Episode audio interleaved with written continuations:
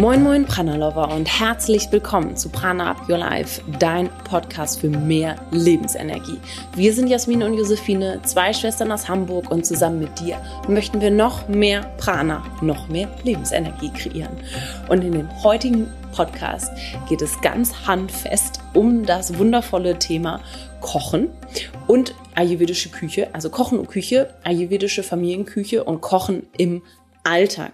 Das ist ja, ich sag mal, ein Prana-Standardthema, aber es gibt immer wieder neue Aspekte, es gibt immer wieder etwas, was wir dir dazu weitergeben wollen, was du für dich mitnehmen kannst in deinem Alltag und auch leicht und einfach umsetzen kannst. Und da habe ich eine Expertin für dich da. Susanne. Susanne Dahl liebt Ayurveda, sie liebt die ayurvedische Küche und sie hat schon ganz viel Erfahrung und Wissen darüber, wie man das gut umsetzen kann, wie man es leicht umsetzen kann. Und sie teilt heute ihre wichtigsten drei Tipps mit dir, wie du leicht und einfach den Ayurveda in deine Küche holen kannst, dranbleiben kannst, wie du Spaß haben kannst, dran zu bleiben, was wichtig ist für eine Familie, was wichtig ist, wenn du mh, mm, einen vollen Alltag hast, was du mitnehmen kannst, was du vorbereiten kannst und so weiter und so fort. Also hier ist richtig, richtig, richtig viel drin in dieser knackigen kurzen Folge zum Thema ayurvedische Familienküche oder vor allen Dingen ayurvedische Küche für den Alltag.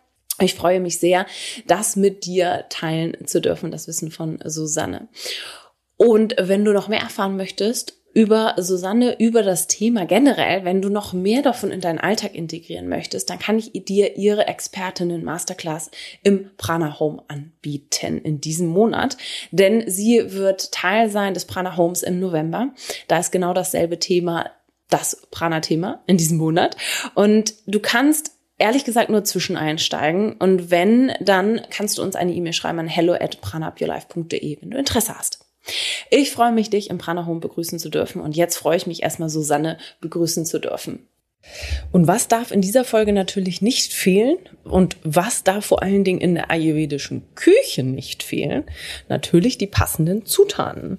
Und hier ist unser Favorit ganz klar, unser Kooperationspartner, die Koro Drogerie, bei denen wir schon wirklich, wirklich lange bestellen, weil sie unfassbar gute Größen haben, super Verpackung, super nachhaltig produzieren, nur die besten Inhaltsstoffe sind. Und hier holen wir uns wirklich regelmäßig Nachschub für unsere Küchenvorräte. Und das können wir dir auch nur ans Herz legen, weil dadurch wird alles ein bisschen einfacher, wenn du vorbereitet bist. Besonders gerne nutzen wir vor allen Dingen das leckere Bio-Tahin. Wer es noch nicht kennt, unseren ganz bekannten Prana Hin Dip, kann ich nur empfehlen. Ähm, haben wir als Rezept im Cooking Club, aber auch fast in jedem unserer Programme. Und das Biotahin kannst du so vielfältig einsetzen, das Biotahin von Koro. Denn es passt perfekt ins Frühstück. Du kannst es für Salatsoßen nehmen. Äh, Im Hummus darf es natürlich nicht fehlen. Das Schokotahin ist perfekt. Also wir haben mehrere äh, Tahin-Dips. Einmal natürlich für alle mh, mm, normalen, ich sag mal, äh, Mittags- oder Dinnergerichte, die du so machst, Bowls und so weiter und so fort. Aber auch fürs Frühstück, da darf es nicht fehlen, denn Tahin mit Schoko, Ahornsirup, bisschen Olivenöl, Salz, geil, fertig. So, so, so lecker. Mit dem Code PRANA5, P-R-A-N-A 5, sparst du 5% auf die gesamte Bestellung bei der Coro Drogerie. Also löse es jetzt ein mit dem Code PRANA5 und wenn du magst, hol dir das Biotahin oder alles andere, was bei Coro so schönes gibt und jetzt für die Weihnachtszeit auch einen wundervollen Adventskalender.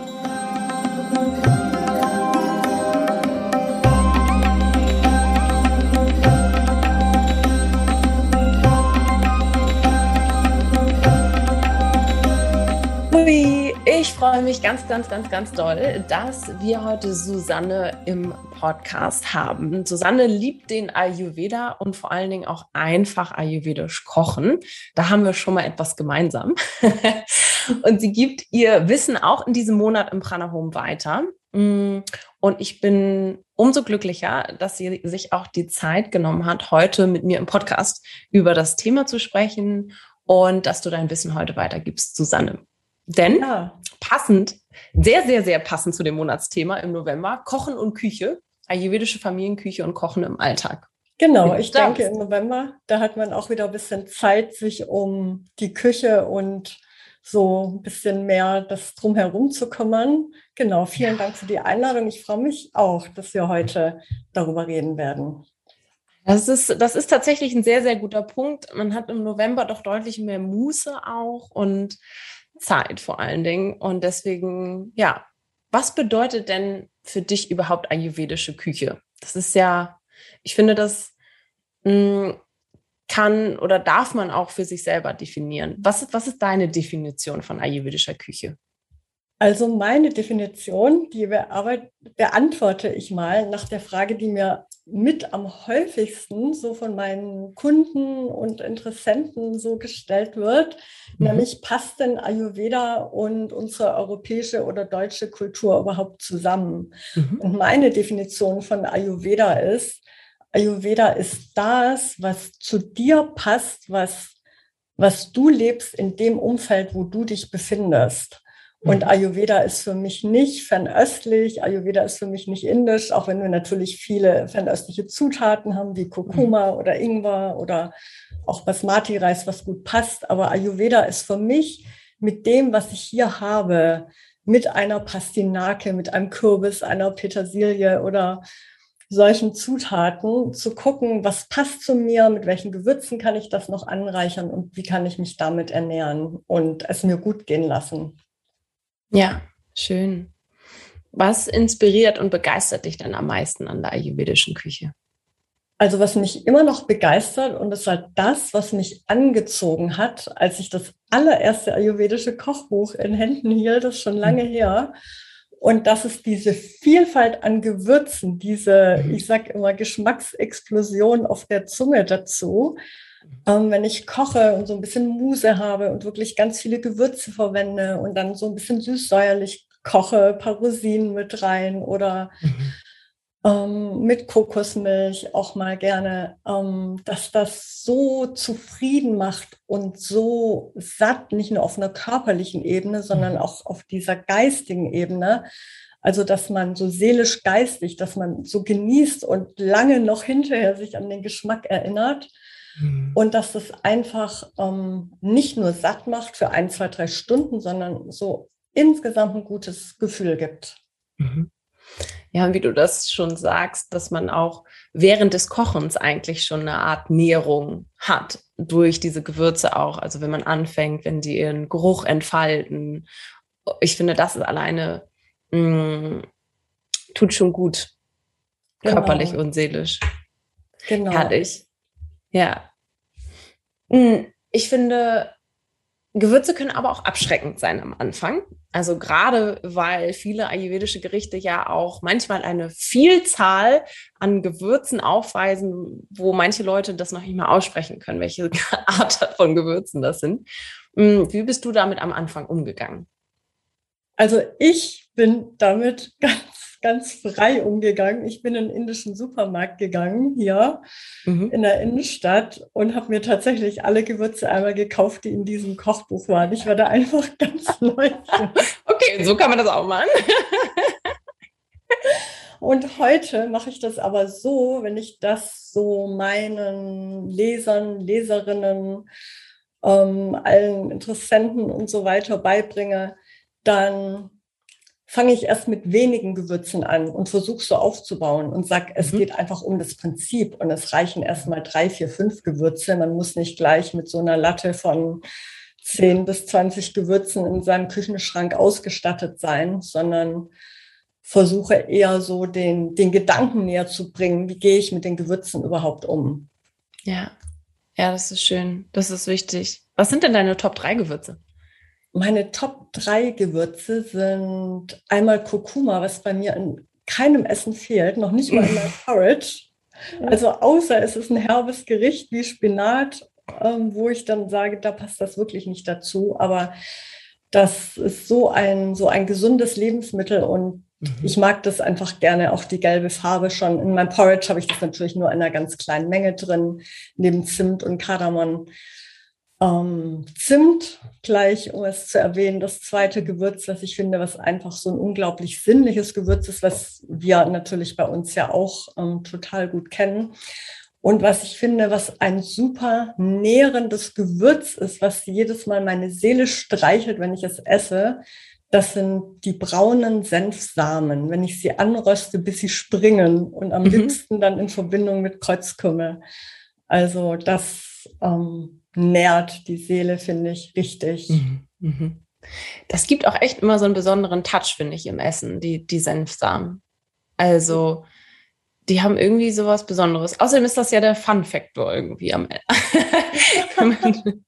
mit dabei.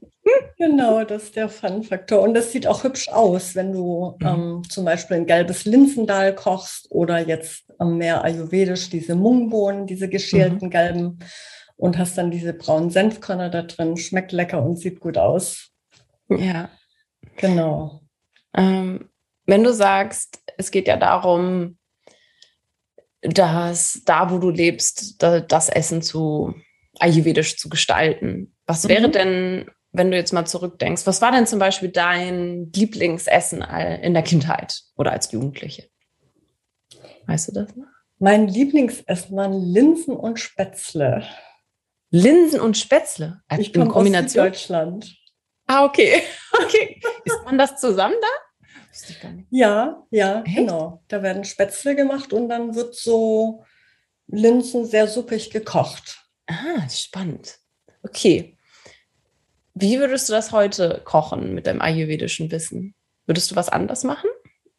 Also ich koche sie immer noch gerne, wie meine Mama sie gekocht hat, mit einem Schuss ja. Essig drin. Also gerade so die Linsen, die wir auch haben, die gelben Linsen, Tellerlinsen oder Berglinsen, so Jetzt mhm. nicht diese typisch ayurvedischen, diese Mungbohnen, die ja manchmal auch als indische Linsen bezeichnet werden.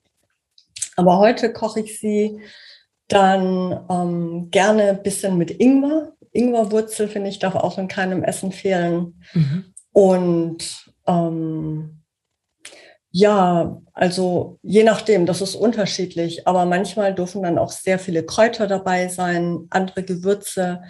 Mhm. Also manchmal koche ich die Sachen, mag ich sehr gerne, sie ein bisschen in diesem indischen Stil zu kochen, dann auch diese Gewürze, was ich vorher beschrieben hatte, Senfsamen, Kreuzkümmel dazu zu fügen. Mhm. Aber manchmal mag ich das wirklich auch so ein bisschen als Gegenteil, sie einfach ganz schlicht mit getrockneten, mit frischen Kräutern zu kochen und so ein bisschen auch ähm, manchmal in die mediterrane Ecke zu gehen.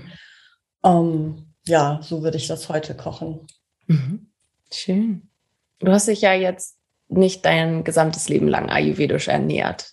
Wie kam denn das überhaupt? Wann kam das und ähm, wie kam es überhaupt zu der Veränderung? Ja, also das war eine ziemlich starke Veränderung. Ich habe also mich, ich war Sportlerin, Leistungssportlerin neben meiner mhm. Arbeit, neben meinem ersten Job. Ich habe ja nicht immer Ayurveda gemacht. Ich bin von meiner ursprünglichen Ausbildung her bin ich Diplom-Betriebswirtin habe in einer großen Firma gearbeitet, mittags in der Kantine gegessen, abends habe ich Leistungssport gemacht, Triathlon und habe fast immer abends Nudeln. Nach dem Training hatte ich enorm Hunger, Nudeln mhm. und dann mit Tomatensauce gegessen, fertig aus der Packung. Und das war dann richtig krass, als ich, und das war der Anfang von Ayurveda, ich habe meinen Job dann gekündigt und bin für neun Monate nach Asien gereist. Mhm. Nach Indien, Nepal und Sri Lanka als Backpackerin, mhm. Rucksack-Touristin ganz alleine und hatte dort Kontakt mit Yoga, mit Meditation, bin in buddhistischen Zentren gewesen, in hinduistischen Tempeln und hatte so das Gefühl, nach der Reise, jetzt möchte ich mich auch ganzheitlich ernähren. Und mhm. kam dann über ein Ayurveda-Kochbuch, was ich eines Tages entdeckte, zu der ayurvedischen Küche. Das war der Anfang. Mhm. Und wie gesagt, was ich vorher meinte, ich habe mir relativ schnell diese ganzen Gewürze gekauft und ich war so begeistert davon. Das hat mich gut, ich kannte das auch ein bisschen schon von meiner Indienreise, so diese Art zu mhm. essen. Mhm. Und ähm, das war dann der Anfang, dass ich so begeistert war, dass ich schon bevor ich meine Ausbildung absolviert habe, die ersten Seminare bei mir zu Hause in der Küche gegeben habe. das ist das beste Zeichen. Ne? Und das war dann der Lauf der Dinge. Das war der Anfang. Ja. Schön. Man merkt, dass du immer, dass es immer noch da ist, die Begeisterung. ja, auf jeden Fall. Ja. Du sagst ja auch von dir, dass es dir wichtig ist, dass es einfach und leicht ist. Ähm, was rätst du denn allen, denen es schwerfällt, ayurvedisch zu kochen oder generell vielleicht zu kochen? Ja. Was sind so da deine besten Tricks? Also meine, meine zwei Tipps, die ich gebe, ist erstens, sich Gewürzmischungen herzustellen, nicht riesige mhm. Mengen im Voraus, weil Gewürze sollen ja immer frisch sein. Aber das ist so eine kleine Abkürzung, wenn man auch zum Beispiel sehr viel zu tun hat im Alltag, berufstätig ist, abends spät erst dazu kommt, wirklich nochmal gut für sich zu sorgen, dass man schon zwei, drei Gewürzmischungen im Regal hat oder auch für morgens, für das Frühstücksmüsli, dass man da abkürzen kann, dass man nicht erst überlegen muss, okay, welche fünf Gewürze mische ich jetzt heute wieder zusammen. So, dann hat man ähm, eine gute Abwechslung an Gewürzen schon mal. Und das Zweite ist, dass man auch nicht so viele Gerichte kochen muss für den Alltag, sondern dass man ganz gut abwechseln kann, indem man mehrere Dinge in einem Topf kocht. Also ein Topf, das klingt immer so altmodisch, aber so One-Pot-Gerichte. Mhm. Ähm, man kann ja wunderbar, wenn man Linsen kocht, kann man schon Kartoffeln mit reinschneiden. Oder wenn man einen Gemüseeintopf kocht, kann man eine Handvoll Reis so im Gedanken wie ein Risotto eben dazugeben. Mhm und mit mehr oder weniger Flüssigkeit kochen und kann es sich so relativ einfach machen und wirklich in 20 Minuten, wenn man jetzt nicht riesig das Gemüse vorher vorbereiten muss, mhm. aber dann doch in dieser Zeit ein Essen auf den Tisch stellen. Mhm. Hm. Und wie kann ich das jetzt vor allen Dingen als Familie machen? Also was würdest du einer Familie raten, die, ähm, wo jetzt die Kinder nicht unbedingt Fan von ayurvedischer Küche ist? Oder der Mann, also so ganz klassisch. Ja. Was würdest du einer Frau raten? Wie, wie kann sie für ihre Familie am einfachsten ja. ayurvedisch kochen? Also da kommt nochmal die Gewürzmischung, das Gewürzcurry, wie ich dazu sage, auf den Tisch, ähm, wo man für sich dann nochmal persönlich würzen kann bei Tisch. Dann müssen die anderen das nicht so gewürzt haben und ich kann das für mich würzen oder ich kann das auch nochmal im Ayurveda werden die Gewürze ja auch in Fett angebraten. Ich kann das nochmal in der Küche eine kleine Hälfte so mit Fett gewürzen und ein Teil des Gerichtes nochmal nachträglich würzen. Mhm. Ähm, dann in der Familie ist es auch immer so, es mögen nicht alle alles Gemüse oder nicht alle mögen Nudeln oder nicht alle mögen Quinoa oder Buchweizen, wie auch immer, was dann gerade auf den Tisch kommt. Und dann, wenn man für eine Familie kocht, muss man dann sowieso mehr kochen und dann vielleicht ein bisschen abwechslungsreich zu kochen. Also ein, zwei, drei Sachen auf den Tisch zu stellen, mhm. Ähm, wo jeder sich bedienen kann. Und eine Abkürzung, die auch gute Gewürze beinhaltet, wo man gut für sich sorgen kann, was dann nicht jeder zu sich nehmen muss, ist als Beispiel ein Chutney auf den Tisch zu stellen. Mhm. Ne, da habe ich dann mhm. auch meine Lieblingsgewürze und jeder kann sich davon nehmen, so viel er mag oder eben auch gar nichts. Ja. Ja, Chutneys, die, die gehen immer. Ich finde die auch, ähm, sage ich auch immer oder sagen wir auch immer, dass man das ja auch gut als Mitbringsel mitbringen kann, wenn man irgendwo eingeladen ist. Und dann ähm, kann man das ja auch selber mitessen dann. genau, das sind tolle Geschenke. Und gerade jetzt, ja. wo es so auf die Adventszeit langsam auf den Winter zugeht, ähm, ist das sicherlich ganz schön, wenn man da ein paar Vorräte im Schrank hat. Worauf freust du dich am meisten, wenn wir jetzt in die eher gemütlichere Jahreszeit reingehen? Also ich mache es mir gern gemütlich mit Kerzen. Ich finde, die passen nicht so zum Sommer, außer man sitzt in so einer lauen Sommernacht noch ganz spät draußen. Mhm. Aber ich mache es mir gern gemütlich und habe dann auch ein bisschen mehr Muse, mal ein bisschen ausführlicher zu kochen, ein bisschen größere Gerichte, ein bisschen mhm. aufwendigere Sachen mhm. ähm, und genieße dann einfach und experimentiere auch mal so oder wie gesagt, mal ein Chutney herzustellen statt Marmelade im Sommer, im Herbst dann ein paar Gläser davon. Hm. Das sind so die Sachen für mich jetzt für die dunklere Jahreszeit. Schön. Ich freue mich schon, wenn du äh, im Prana Home deine Masterclass gibst und da noch, noch viel, viel mehr von deinem tollen Wissen weitergeben kannst, was du ja auch schon ähm, vor allen Dingen auch erfahren hast. Ich finde es ja auch wichtig, klar, im Ayurveda mh, hm, kann man sich viel Wissen anlesen, aber es scheitert einfach ganz oft auch in der Umsetzung. Also ich kenne so viele auch von unseren Coaches, die schon viel wissen, aber Schwierigkeiten haben, es im Alltag umzusetzen. Also gerade, ja. ne, was die Küche angeht. Und du hast ja schon ganz viel geteilt. Gibt es noch irgendwas, wo du sagst, so, das ist dein Geheimtipp, also zum Beispiel auch in Richtung Routinen oder Vorbereitung? Oder was ist das, womit du sagst, damit kannst du am meisten oder am besten für dich sorgen? Also, ähm, du meinst jetzt Vorbereitung in, in Bezug auf die Küche, wenn ich jetzt ein Gericht koche, oder? Ja, was, was auch immer du, ich sag mal, wie du dir dein Leben leichter machst, um äh, gut für dich zu sorgen. Ja. Jetzt, ähm, mit, mit Essen, einfach generell. Ja, generell. Genau. Also für mich ein Teil davon ist, einen gut ausgestatteten Küchenschrank zu haben, zum mhm. Beispiel.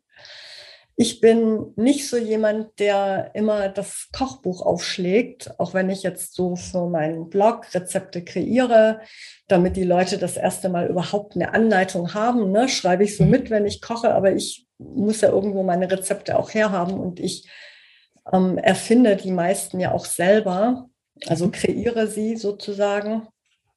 Und ein gut ausgestatteter Küchenschrank ist für mich die Basis. Und ich sage immer dazu, es ist available food. Mhm. Also einfach, ich gucke in den Kühlschrank, ich gucke in meinen Vorratsschrank, ich gucke, was da ist und ich, mm, da habe ich jetzt Appetit drauf. Das macht es schon mal viel leichter. Ja. Und dann, weil du gesagt hast, man hat oft so viel Theorie im Kopf, das kenne ich auch zu gut. Mhm. Und einfach mit kleinen Dingen anzufangen und zu gucken, wie man sich die Abläufe erleichtern kann. Also sich direkt die Dinge, die fehlen, auf einen Einkaufszettel zu schreiben und beim nächsten Mal schon mitbringen.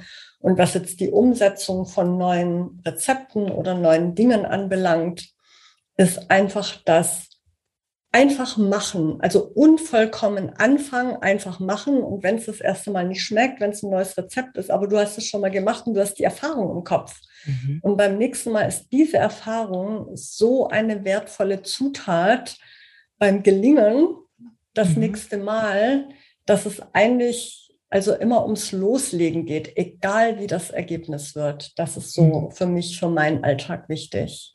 Mhm. Schön. Das kann ich nur bestätigen. Nicht zu viel im Kopf sein und das müsste doch jetzt mit dem und nachher fehlt das, sondern einfach, nö, was ist da?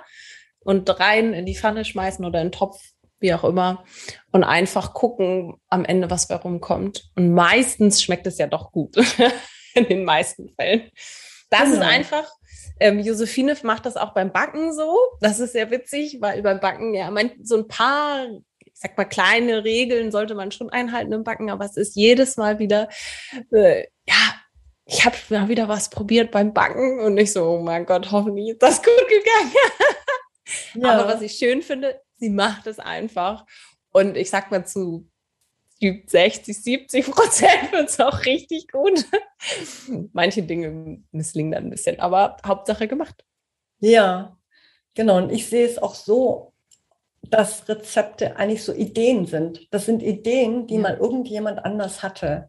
Und oft holen sich Leute ja auch dann Inspirationen aus Kochbüchern und denken, oh, das kann ich jetzt nicht kochen, ich habe die und die Zutaten nicht. Mhm. Aber wenn man sich bewusst wird, dass es Ideen sind, dann kann man sich bei jeder Sache, die man nicht hat oder wo man denkt, das könnte ich irgendwie ersetzen, einfach fragen, ja, was kann ich denn jetzt stattdessen nehmen? Und dann ja. hat man sowohl ein Rezept, aber seinen eigenen kreativen Weg und der wird umso kreativer, je mehr Übung man hat, so im Laufe der Zeit. Ja, ja, schön. Und da kann man ja auch dann seinen Vata-Dosha ein bisschen ausleben. Ja, Kreative genau. Energie genau. in der Küche. Es ist ja auch ja, eine Kreation, wie du ja auch gesagt hast. Es ist ja auch ähm, eine Art Kunst zu kochen, finde ich. Ja, das ist eine Kunst, genau. Und ich glaube, die wichtigste Zutat bei diesem Kochen ist für mich so die Liebe und die Lust am Kochen. Mhm. Also ja. ich glaube, das ist das wichtigste Gewürz. Wenn ich Lust drauf habe und so ein bisschen Zeit und Muse, dann glaube ich, dann, dann fließt die Kreativität und dann werden die Sachen auch ganz toll. Mhm. Und mir passiert es selten, dass was mal wirklich nicht so gut wird. Aber wenn ich mal gar keine Lust habe und denke, oh, ich muss jetzt noch und schnell, schnell und ich bin unter Druck, ja, dann fabriziere ich auch mein Essen, wo ich denke, das hättest du jetzt auch sparen können. Also wirklich so diese innere Haltung dabei und dann fließt die Kreativität auch. Ja, ja, das stimmt. Und trotzdem, auch wenn es mal schnell gehen sollte, dann vielleicht auch manchmal da den Perfektionismus rausnehmen. So, das ist, glaube ich, auch wichtig. Genau, genau. Ja, schön. Danke fürs Teilen, Susanne. Ja, sehr gerne. Wir haben schon äh, ganz, ganz viele Aspekte angesprochen. Bevor ich jetzt meine drei Abschlussfragen stelle, gibt es etwas, was du noch unbedingt teilen möchtest, worauf wir gar nicht eingegangen sind? Also, was ich, was ich noch teilen möchte, das betrifft so ein bisschen eine Frage, die du vorher genannt hast. Mhm. Dass vielleicht hören jetzt den Podcast auch einige, die noch nicht so viel mit Ayurveda und der ayurvedischen Küche zu tun haben. Und Ayurveda ist sehr komplex. Es ist ja auch eine ganze Wissenschaft, was da alles dazugehört, eine ganze Medizin und alles Mögliche.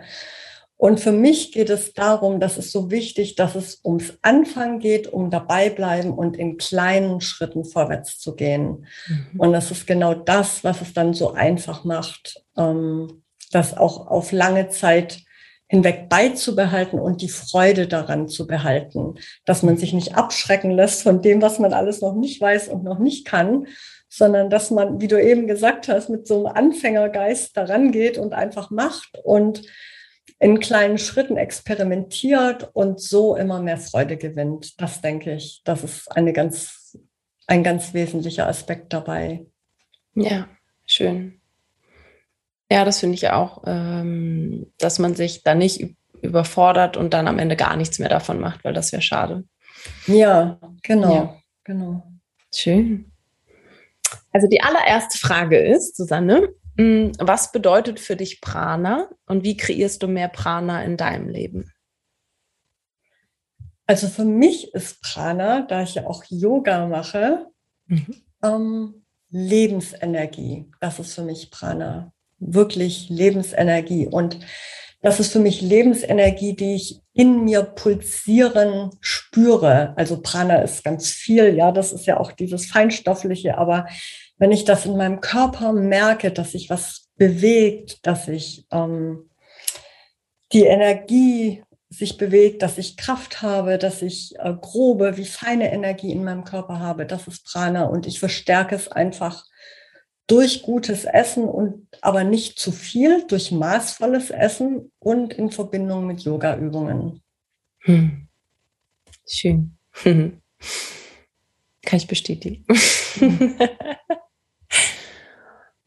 Die zweite Frage ist ein bisschen ähm, hm, größer gefasst und doch punktuell zu diesem Zeitpunkt, das kann sich ja auch oft ändern, aber was glaubst du ist im Moment aus deinen Augen dein Dharma, also deine Erfüllung in diesem Leben, warum du hier bist?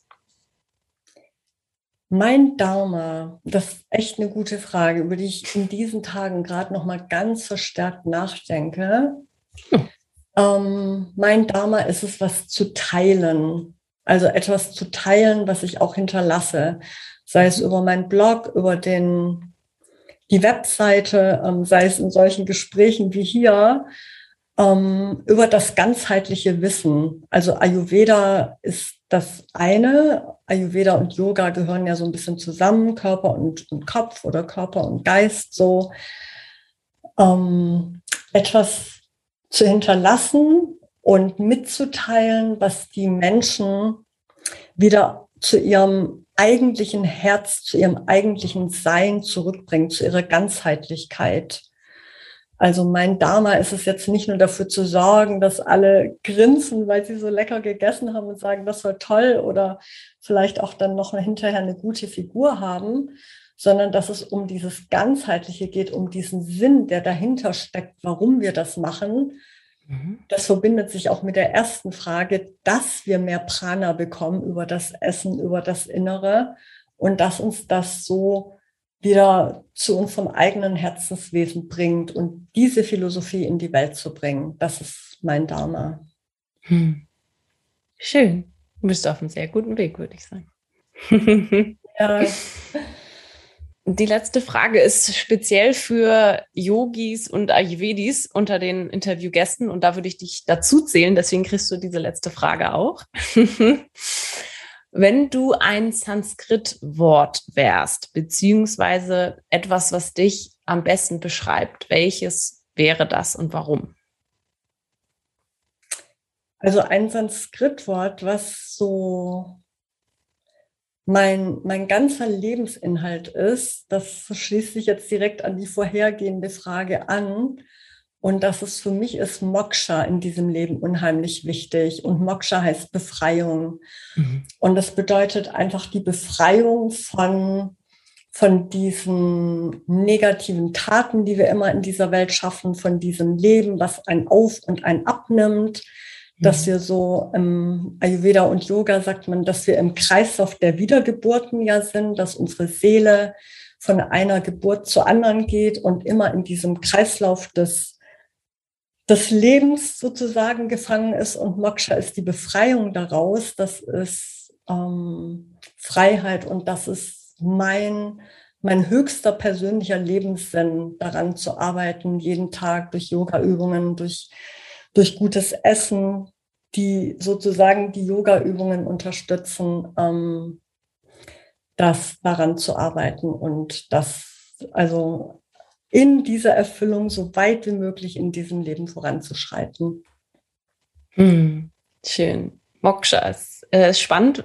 Sophie und ich haben über diese Frage ähm, gesprochen, dass wir die gerne einbinden möchten. Und dann habe ich Josi das gefragt und Josi hat gesagt, dass für sie Moksha auch ihr Wort wäre.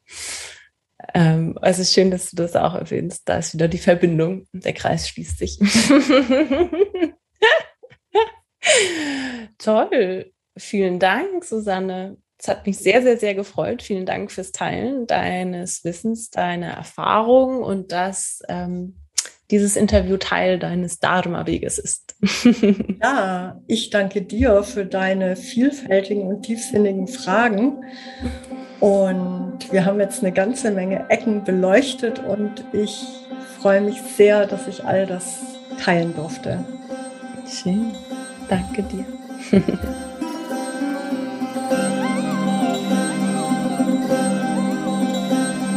so, ich freue mich sehr über dieses wundervolle Interview mit Susanne. Und wenn du etwas für dich mitgenommen hast, dann setz es auf jeden Fall sofort in der Küche um.